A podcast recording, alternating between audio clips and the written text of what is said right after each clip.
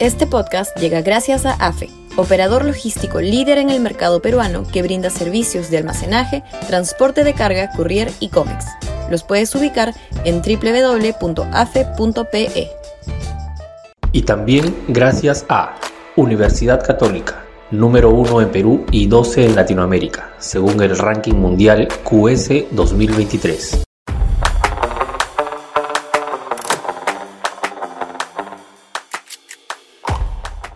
Lima cada vez más horrible. Sudaca, Perú. Buen periodismo. Luego de escuchar el debate dominical y atender los resultados de las encuestas con los probables ganadores de la elección para Lima Metropolitana, solo queda desazón y fastidio. Porque lo que se viene para la capital de la República no es bueno. Continuará su proceso de deterioro, el mismo que ya tiene varios años en ese trance.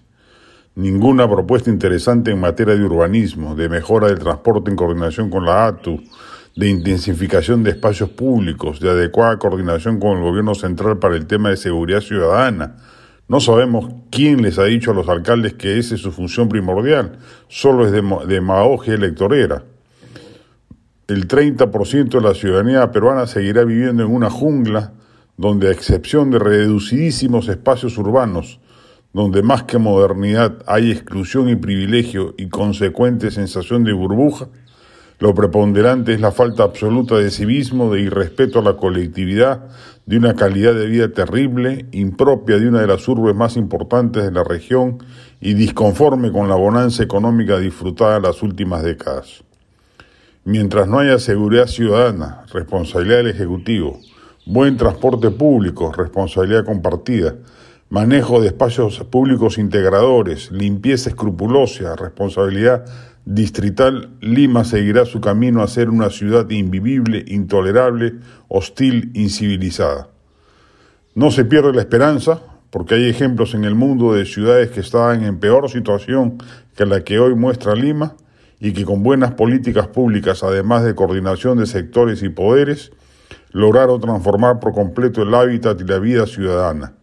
Es cuestión de saber comprender lo que se necesita partiendo de un adecuado diagnóstico de la situación. Pero es justamente eso lo que no se aprecia ni se ha apreciado en el debate dominical por parte de ninguno de los candidatos. El desértico panorama programático no genera por ello entusiasmo respecto de que la solución a los problemas vaya a acaecer en los siguientes cuatro años. Después, no nos sorprendamos de que una plaza electoral históricamente derechista como Lima vaya transitando poco a poco hacia ánimos anti-establishment, bajo la consideración de que el modus vivendi en ella es cada vez más indigno e imposible de ser apreciado.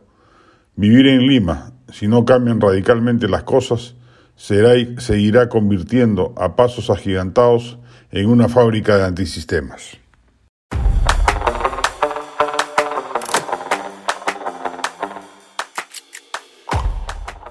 Este podcast llegó gracias a AFE, operador logístico líder en el mercado peruano que brinda servicios de almacenaje, transporte de carga, courier y cómics. Los puedes ubicar en www.afe.pe. Y también gracias a Universidad Católica, número 1 en Perú y 12 en Latinoamérica, según el ranking mundial QS 2023.